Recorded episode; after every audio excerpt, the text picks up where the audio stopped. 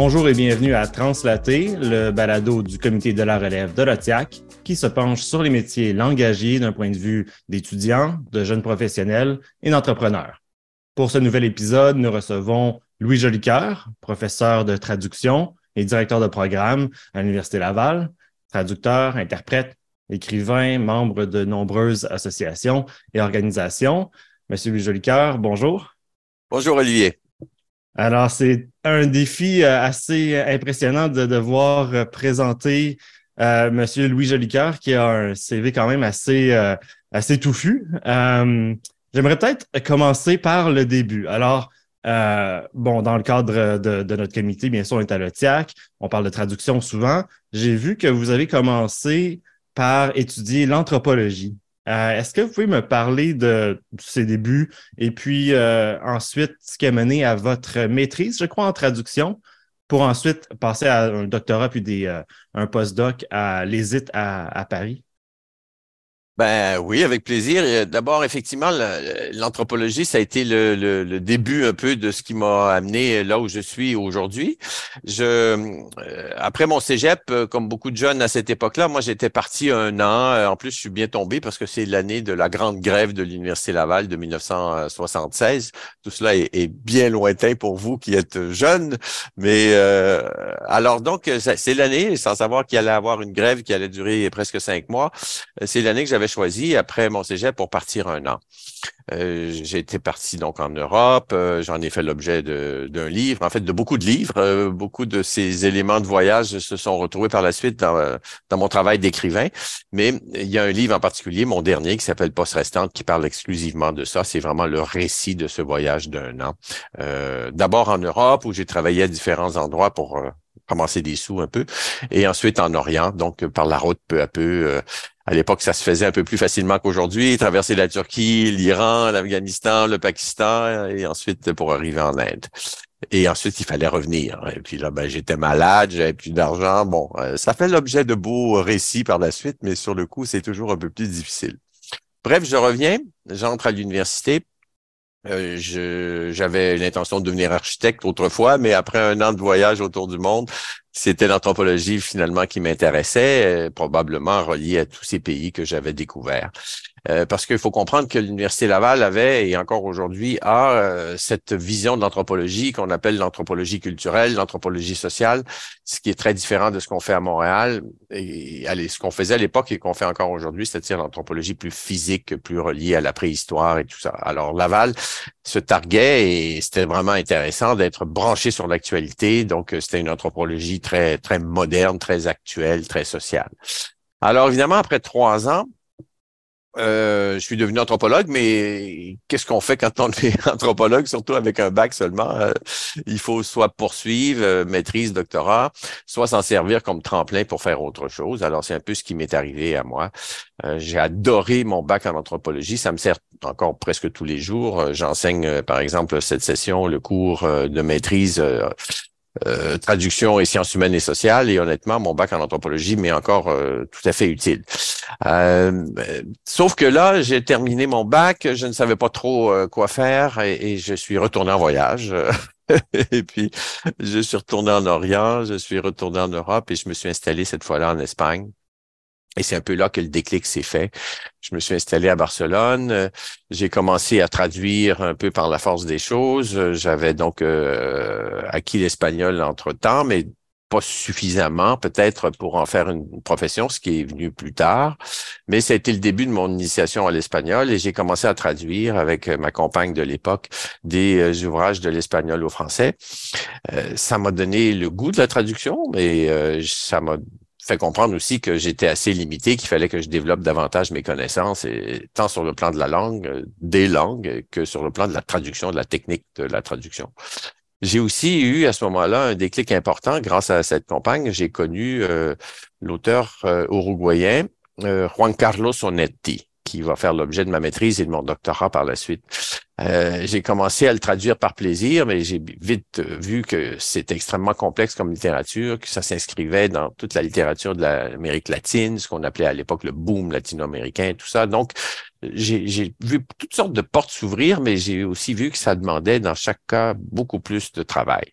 Et là, je suis revenu au pays et j'ai commencé une maîtrise euh, grâce notamment à Dorothée Nacos. Euh, Olivier, vous l'avez peut-être rencontré. Ça a été une de nos collègues pendant longtemps, mais elle est euh, partie à la retraite il y, a, quand même un certain nombre d'années, mais elle continue à travailler euh, comme interprète. Alors, nous qui sommes interprètes, évidemment, nous continuons de, de la voir. Mais Dorothée a eu un rôle important dans ma vie parce que euh, c'est elle d'abord qui m'a dit, écoute, c'est intéressant ce que tu as fait en Espagne, tout ça, mais il faudrait que tu fasses ça de façon un peu plus rigoureuse. Et elle m'a convaincu de faire une maîtrise.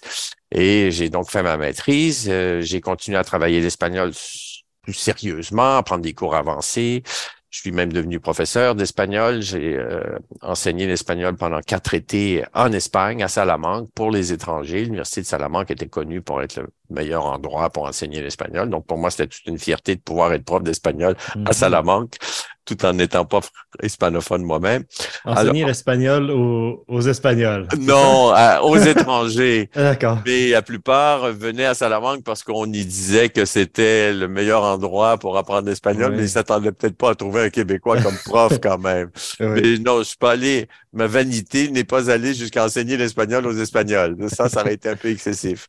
Mais euh, euh, tout ça m'a quand même vraiment rapproché de toutes les nuances de la langue espagnole. Alors, moi, ma maîtrise en traduction, au fond, ça a été euh, comme projet de traduire Onetti, euh, de l'espagnol au français, euh, grâce à ma directrice de, mes, de, de d'essai de maîtrise, Solange Vouvet, qui ne travaillait pas l'espagnol, mais qui m'a vraiment aiguillé pour ce qui est des réalités de, de, des difficultés de la traduction. Et j'avais un co-directeur qui, qui m'aidait pour ce qui est de la langue espagnole lui-même, du côté des littératures hispaniques. Alors, c'est un peu, c'est un peu commencé avec des livres, le goût du littéraire, de traduire de, de l'espagnol est-ce qui a mené à une, maîtrise ensuite en, traduction pour avoir les compétences nécessaires? Ouais, ouais. C'est vraiment euh, la lecture, euh, la, rencontre. Euh, il y avait tous ces exilés latino-américains quand j'habitais Barcelone que j'ai rencontrés, qui m'ont initié un peu à toute cette réalité-là. Et d'ailleurs, il faut comprendre que tous les latinos de cette époque-là des grands auteurs latino-américains publiés à Barcelone. C'est encore un peu le cas aujourd'hui. C'est un peu l'ironie de la chose. Hein? Cette capitale de la Catalogne, dont on connaît bien aujourd'hui euh, les, euh, les relents nationalistes et puis l'importance de la langue catalane. L'ironie de la chose, c'est que tous les grands auteurs latino-américains publiaient et en grande partie publient encore aujourd'hui à Barcelone. C'est comme si Montréal était la capitale de l'édition anglaise. c'est un peu, un peu ironique. Hein? Mais alors, euh, donc, euh, c'est ça. Alors, après la maîtrise, j'ai commencé à être prof, chargé de cours et tout ça. Et puis là, j'ai fait un doctorat parce que la piqûre était de plus en plus là. Et Dorothée m'a aussi lancé sur l'interprétation. C'est Dorothée qui m'a convaincu. Donc, deux, deux, deux fières chandelles que je lui dois. Elle m'a lancé dans la maîtrise en, en traduction. Et un jour, elle me dit, viens donc avec moi en cabine. Ben, je dis Dorothée, on commence pas à devenir interprète comme ça, mais Olivier, vous le savez sûrement, euh, il fut un temps où l'interprétation était un peu moins réglementée qu'aujourd'hui, et puis en fait, euh, c'était beaucoup moins présent, par exemple, à l'OTIAC. Aujourd'hui, il y a des comités pour l'interprétation, il, il, y a toutes sortes de choses. Moi, je suis devenu Ça reste encore euh, assez inconnu, hein, l'interprétation. Il faut C'est vrai que même à l'OTIAC, c'est encore marginal, hein, en fait, par rapport à, à, la terminologie et évidemment la traduction. Mais à l'époque, c'était beaucoup plus simple aussi de devenir membre de l'OTIAC. Je suis devenu membre de l'OTIAC comme traducteur, mais pour devenir membre de l'OTIAC comme interprète, on faisait un examen. Mm-hmm. On arrivait à l'OTIAC, on nous mettait un, enregistrement, et puis si on le réussissait, c'était assez difficile, mais si on le réussissait, on devenait membre. Et c'est en vertu de ça que encore aujourd'hui, Dieu merci, je suis membre de l'OTIAC, non seulement comme traducteur, mais comme interprète. Grâce à cet examen fait il y a mon Dieu. Je n'ose pas dire combien d'années, mais euh, une fois qu'on devient membre agréé, ben on le reste, à moins qu'on cesse de payer une cotisation. Donc, c'est comme ça que je suis devenu membre agréé. Mais l'examen était difficile quand même. Hein. Il durait un bon deux heures. C'était une bande euh, sonore, mais il y avait aussi des questions écrites et puis tout ça. Mais la bande sonore, euh, c'était un vieil enregistrement à ruban. Je ne sais plus trop comment ça marchait, là, mais on se déplaçait à Montréal, le son était nul. On n'avait pas de mise en contexte. Je ne savais même pas qui parlait. Finalement, c'était le ministre des Pêcheries. Je pensais qu'il faisait une métaphore sur les poissons, mais pas du tout. Il parlait véritablement de poissons. OK, on n'avait pas de contexte, pas de, visuel. On n'avait pas de visuel, on n'avait pas de contexte. on avait un son épouvantable. Alors que j'ai réussi l'examen dans ces conditions, euh, je, je, je, je, faut que je me pince encore. Mais euh, donc voilà un peu tout ce, ce contexte-là. Et finalement, le doctorat m'a amené à poursuivre ma réflexion, mais de façon plus théorique sur euh, les difficultés de traduire Onetti, et ça me sert encore aujourd'hui. J'ai encore des conférences. J'ai donné encore une il y a trois jours sur les difficultés de traduire les latino-américains et en particulier des auteurs aussi obscurs qu'Onetti. Donc, de traduire des gens un peu obscurs, ça nous aide puisque ça nous, ça peut parfois nous habiter pendant toute une carrière.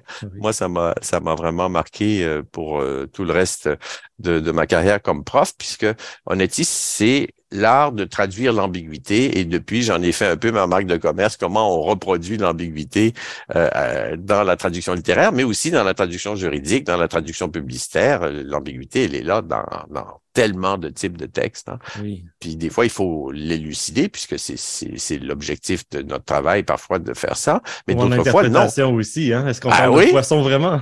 ah, oui, mais d'autres fois, il faut pas l'élucider, cette ambiguïté. Il faut la mm. reproduire c'est pas notre rôle de dire des choses qui, qui ont été délibérément laissées dans l'ombre dans l'original parfois. Donc, euh, c'est toute cette réflexion-là que Traduire un m'a amené à, construire. Alors, euh, le doctorat a été encore une fois en traduction littéraire et puis toujours avec Madame Solange Bouvet. Et euh, ben, c'est ce qui m'a permis de devenir prof. Et puis, peu à peu, quand je suis devenu prof à Laval, ben, j'ai introduit deux éléments que j'ai toujours voulu introduire, la traduction de l'espagnol au français qui n'existait pas chez nous et l'enseignement de l'interprétation. Alors ça, ça a été plus long, ça m'a pris beaucoup plus de temps avant de mettre ça en place. J'avais des ambitions plus grandes au départ, c'est-à-dire de créer un, programme un, certificat de cinq cours. Après ça, on est passé à un certificat de trois cours. Puis après ça, rien de tout ça. On est on s'est limité à un seul cours d'initiation à l'interprétation. oui, qui est quand même populaire, faut le dire. Hein, qui est populaire, qui est, qui est ouvert à, c'est un des rares cours à l'université, en tout cas le seul à, la faculté, à ma connaissance, des lettres et des sciences humaines, qui est ouvert aux étudiants de bac, les finissants du bac en traduction, et les étudiants de la maîtrise euh, en traduction et terminologie. Alors, euh, mais on continue à avoir un petit rêve là, euh, ça, ça se discute avec ma collègue Alexandra Elling de songer à, revenir à l'idée d'un d'un programme euh, court en interprétation, puisqu'il y a de tels besoins. Olivier, vous le savez très bien. Euh, maintenant qu'on est tous passés en Zoom, euh, même si la pandémie se termine, les deux tiers de nos contrats continuent à être à distance. Euh... fait l'interprétation est, quelque chose que, qui a gagné beaucoup en popularité chez les entreprises, absolument, hein. chez les, les fournisseurs de services publics, privés, euh, et puis, il y a tout simplement pas beaucoup d'interprètes. Le seul programme euh, qui n'est pas directement lié au, euh, au Parlement, au fédéral, avait quatre étudiants diplômés la dernière année. Et puis cette année, c'en est deux. Mais je, ne comprends pas parce qu'on le sait, vous et moi, à quel point c'est populaire. Moi, dans mon cours, les étudiants veulent devenir interprètes. Je sais bien en tout mm-hmm. réalisme, en tout réalisme, il y en a assez peu qui, qui ont les capacités, il faut dire les choses comme elles sont, ou le véritable désir, ou, ou euh, la capacité de travail et de rigueur nécessaire pour y arriver. Puis ils s'en rendent compte eux-mêmes en prenant mon cours, souvent. Bon, ils trouvent ça intéressant, puis ça, ils disent Ouais, mais je pense que c'est pas pour moi, la pression est un peu forte, c'est intense, et puis bon. Ça demande une certaine expérience de vie aussi. Ça prend une expérience de, vie, une culture générale, une connaissance des langues qui est supérieure à ce qu'on doit d'une personne qui va traduire à l'écrit parce que il faut quand même être assez à l'aise à l'oral en anglais, ce qui n'est pas nécessaire. On peut, vous le connaissez comme moi, d'excellents traducteurs dont l'anglais oral est peut-être pas excellents, mais qui sont excellents traducteurs pareil. Tout à fait. Euh, mais en interprétation, ça marche pas. Il faut quand même avoir un niveau d'aisance à l'oral qui, qui, qui, qui, est supérieur à Avec un, oui, un contexte canadien où il ben faut être en mesure d'interpréter vers le français et vers l'anglais. Et vers l'anglais, ce qui n'est pas le cas en euh, Europe, mais on le sait bien ici, au Canada, il faut travailler dans les deux directions. L'école euh, qui a été choisie pour euh, avoir le programme d'interprétation est située à Toronto, alors que Toronto reste quand même marginal, toutes choses confondues, dans l'interprétation au Canada, alors que bien sûr Ottawa est une plaque tournante, mais Montréal et Québec ont aussi euh, beaucoup de conférences qui sont interprétées. Je ne sais pas s'il y a quelque chose à, voir avec ça aussi. Ben oui, alors c'est sûr que Alexandra Ellinger m'a dit il faudrait qu'on y songe sérieusement. Bon, Est-ce que je vais me, relancer dans l'aventure de créer ce, programme? On verra. C'était en collaboration avec l'ACET. L'ACET, c'est l'Association des collèges et des écoles de traduction au Canada, le gouvernement et, qui, du Québec. Alexandra Linger? Euh, Alexandra Linger est ma collègue, euh, jeune collègue euh, au programme de traduction de l'Université Laval. C'est la directrice des euh, programme de, du programme de bac. Maintenant, j'ai cédé la direction de, du bac à Alexandra. Moi, je m'occupe plus maintenant que de la maîtrise et du doctorat en traduction à Laval.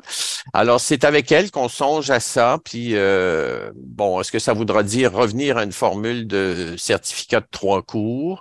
Parce qu'honnêtement, mon cours d'initiation, il est populaire et tout ça, mais j'ai pas la prétention de former des interprètes avec un cours. Il y a mm-hmm. quelques rares cas où on voit beaucoup de talent chez un étudiant ou une étudiante, puis on se dit, ouais, peut-être que juste avec ce cours-là, vous le savez bien, on, en a quelques exemples qui ont réussi à percer.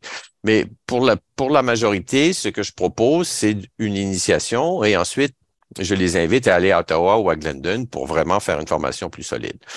Euh, mais mais c'est pas assez. Puis quand, quand, quand j'entends euh, des choses comme il y a que quatre candidats cette année qui vont percer à, Glendon, puis deux, trois à Ottawa, mais qu'est-ce qu'on va faire dans le métier? Hein? Qu'est-ce qu'on va faire, en effet? On se pose des questions. C'est euh, pas possible. Tout à fait. Mm, euh, mm. Surtout que c'est un métier qui, qui gagne en popularité puis qui nécessite une certaine formation, un bagage. Ah, c'est sûr. Puis comme on est en Zoom, ben, on, le voit bien, hein, vous le savez plus mieux que personne, euh, les demandes explosent. C'est beaucoup plus mm-hmm. facile, c'est moins coûteux, on n'a pas besoin de payer le déplacement des interprètes, on n'a plus besoin de louer des cabines, euh, on n'a qu'à payer les honoraires des agences et des interprètes, et puis voilà, on peut lancer l'affaire. Puis aussi, on le voit bien, les, les rencontres sont plus courtes de plus en plus de rencontres d'une heure et demie au lieu d'un contrat coûteux pour euh, les organisateurs d'une journée complète, trois interprètes, cabines, déplacements, hôtel, restaurant. Maintenant, on fait une petite rencontre d'une heure et demie et avec deux interprètes.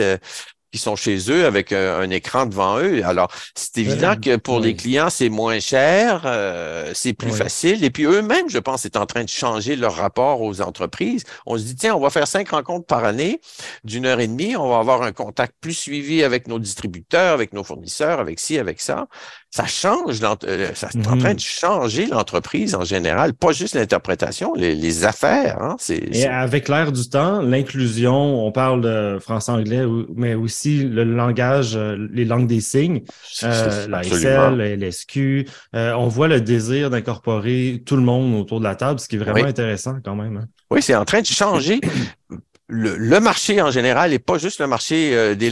C'est assez remarquable hein. euh, à quel point il faudrait qu'un jour quelqu'un se penche là-dessus pour l'étudier sérieusement. Là, pour le moment, on le vit, on, l'observe, on, on l'expérimente nous-mêmes comme interprète. Mais il faudrait que quelqu'un se mette à étudier ça. Je pense que c'est en train de changer la façon de faire des affaires. Oui, on touche à quelque chose, c'est sûr. Ah, Mais pour les, on connaît bien notre affinité pour euh, l'interprétation. Alors, je pense qu'on va continuer euh, maintenant pour euh, rassasier d'autres qui, qui seraient intéressés dans les autres métiers. Vous avez fait donc votre postdoc à l'ESIT à Paris avec Marianne Lederer et puis Madame Seleskovitch. Seleskovitch, oui, quand même deux figures assez emblématiques de la traductologie, de, de la recherche. Euh, qu'est-ce qui a mené à tout ça et puis qu'est-ce qui en a découlé ensuite?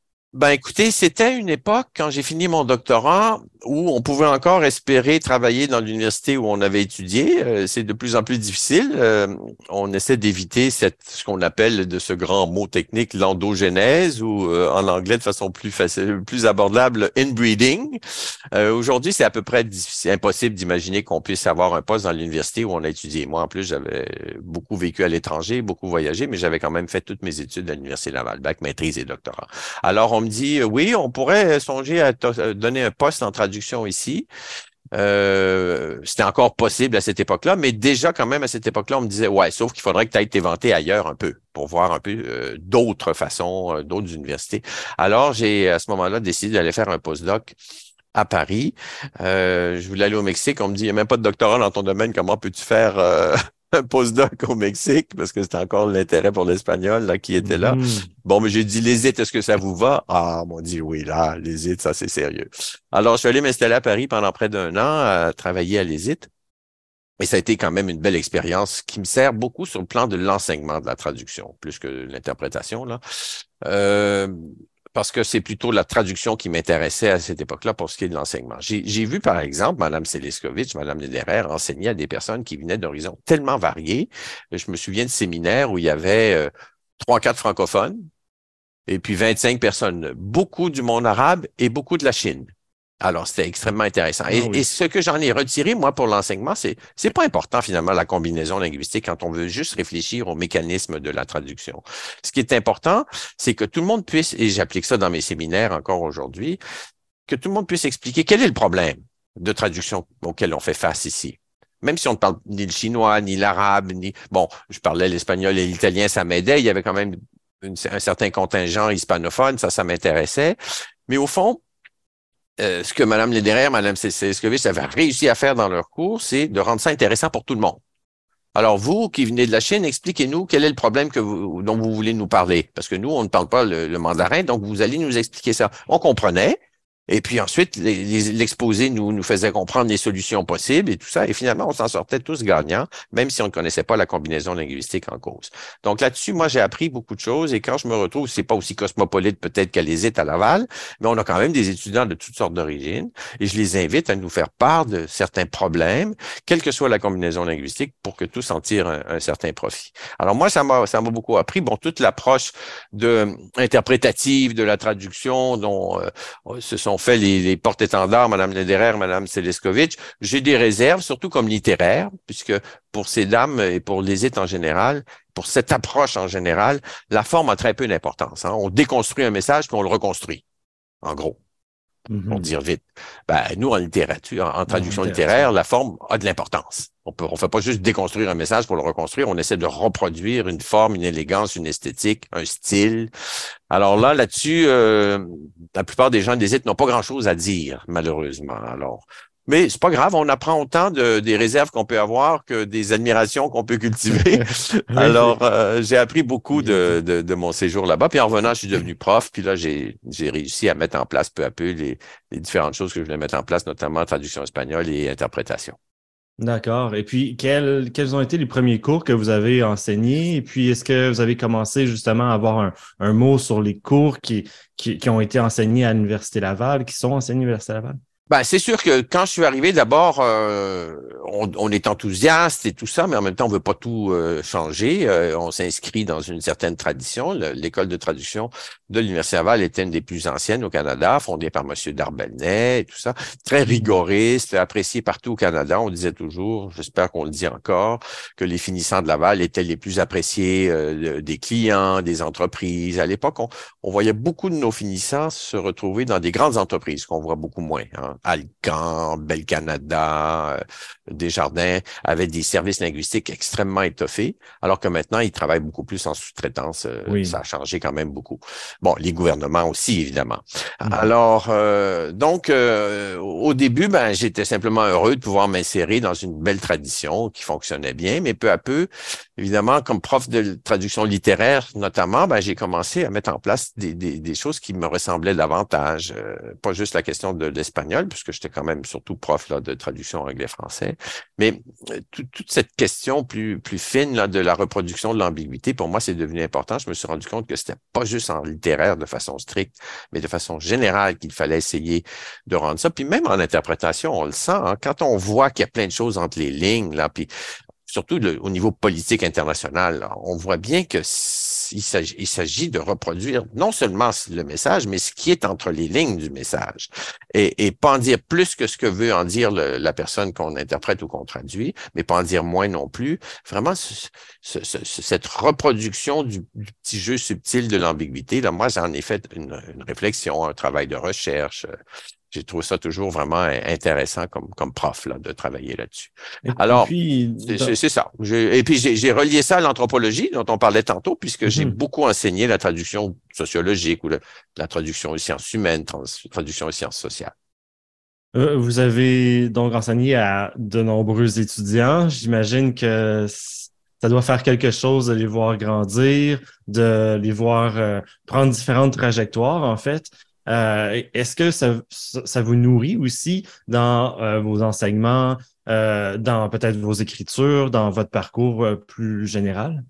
Ben, c'est une bonne question. Merci, Olivier, parce que c'est sûr que moi, j'ai été presque toujours directeur de programme, souvent d'ailleurs des trois niveaux, bac maîtrise doc. Maintenant, c'est juste maîtrise doc, mais mais ça a toujours été très important, puis les étudiants me le disent, ça me fait plaisir quand on me le dit, que j'ai l'air de me soucier des étudiants. C'est vrai que c'est important pour moi, puis je continue de, de le faire et d'essayer de voir par la suite comment les étudiants évoluent, même quand ils nous quittent et tout ça. En interprétation, vous le savez bien, je, je vous envoie parfois des, des, étudiants de mes cours. J'aime euh, avoir un peu de suivi, comment ça se passe pour eux.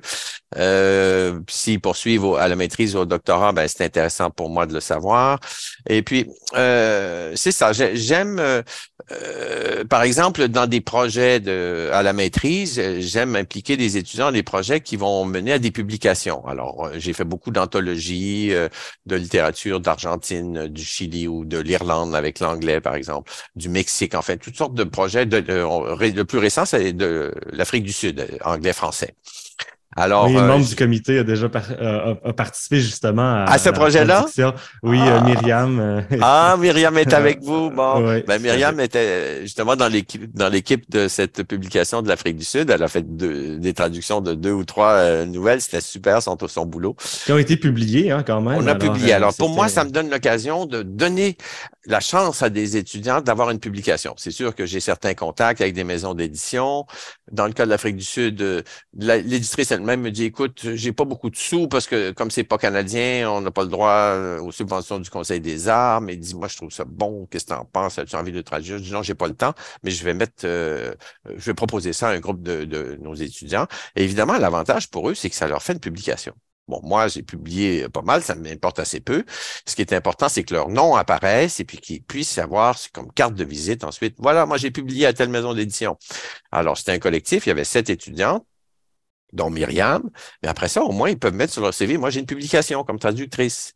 Mhm. Alors, moi, c'est important. Puis euh, pour, pour, pour eux, c'est particulièrement important de pouvoir euh, publier comme ça. Alors, moi, c'est mon ma petite satisfaction personnelle, c'est de leur donner un petit coup de pouce. Et puis, pour un étudiant, avoir une, une traduction littéraire publiée, là, que, que ça serve sur le CV, tant mieux, mais c'est aussi sur le plan personnel que ça fait plaisir de les voir là vraiment euh, s'enthousiasmer euh, de ça. Alors, pour moi, c'est mon plaisir et ma, gratification personnelle, c'est surtout ça. Ça vient vraiment des étudiants. Oui, est-ce que c'est ce qui vous rend le, plus fier? Parce que c'est sûr que vous avez fait de nombreuses choses. Hein? Euh, bon, le travail pour l'établissement de certaines normes, peut-être dans la profession de, traducteur. Euh, bon, en fait, PEN, Canada, Québec aussi. bon, plusieurs choses. à travers tout ça, qu'est-ce qui vous rend le plus fier?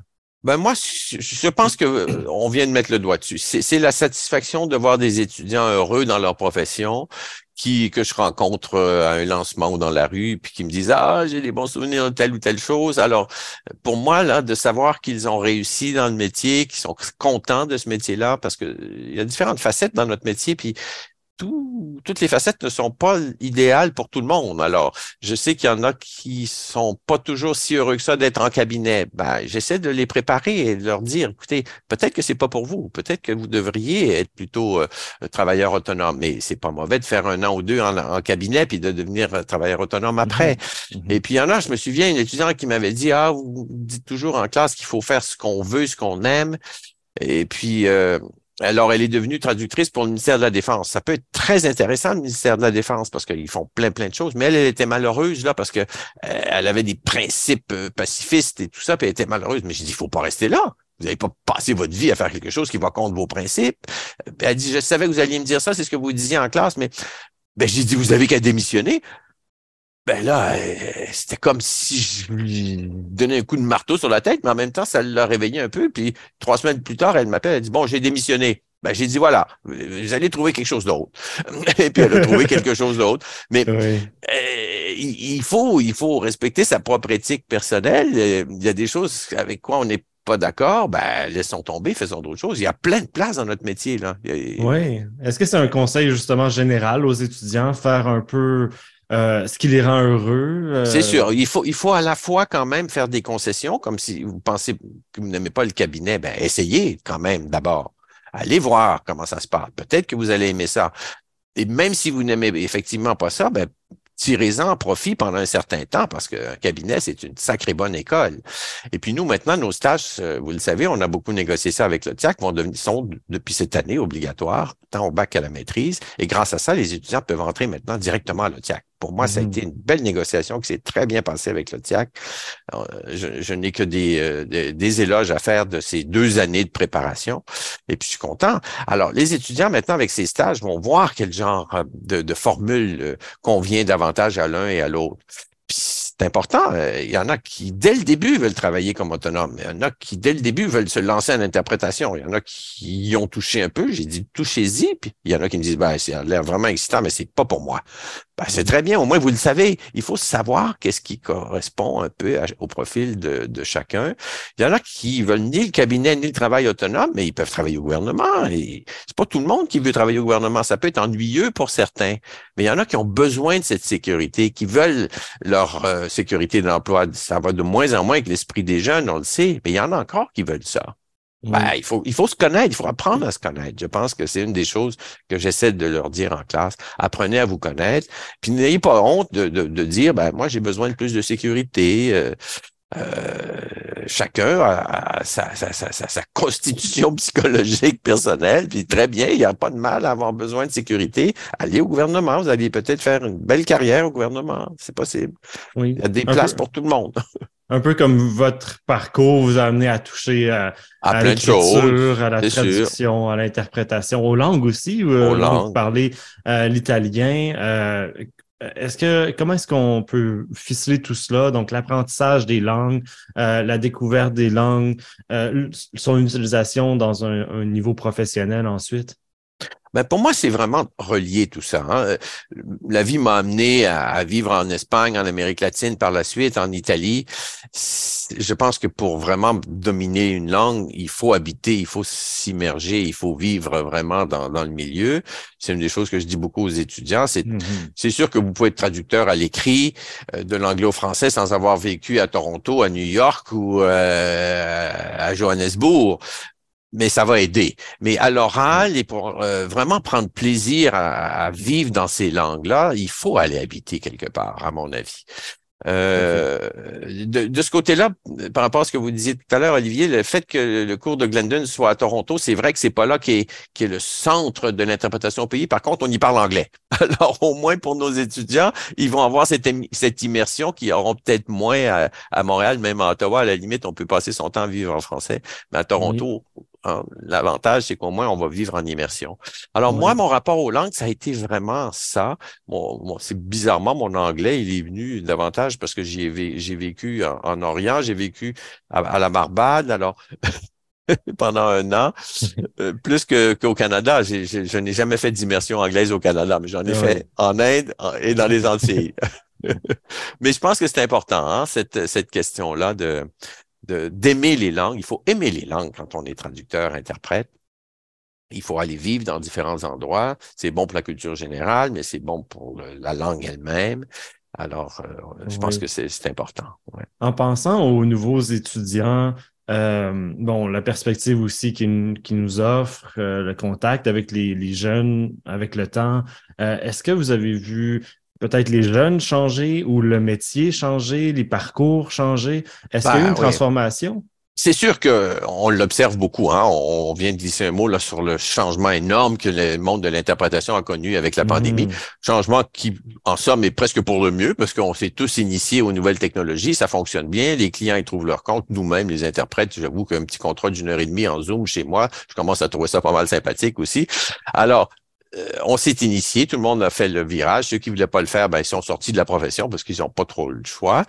Mais en traduction écrite, il va falloir commencer à y songer. Euh, certains y songent de plus en plus, là, mais c'est évident que moi, je ne tourne pas le dos aux nouvelles technologies dans mes cours. Il faut bien qu'on en parle.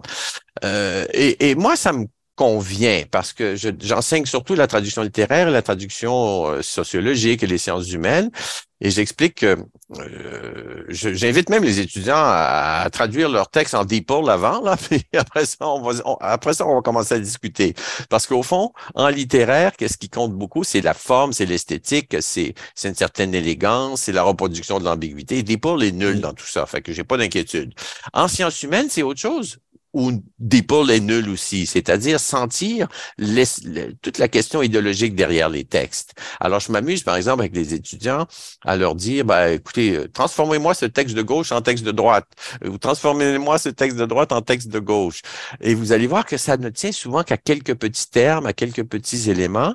Euh, on peut virer de bord euh, l'angle idéologique d'un auteur et des, des, outils comme des pôles sont incapables de, de manœuvrer dans ces subtilités-là.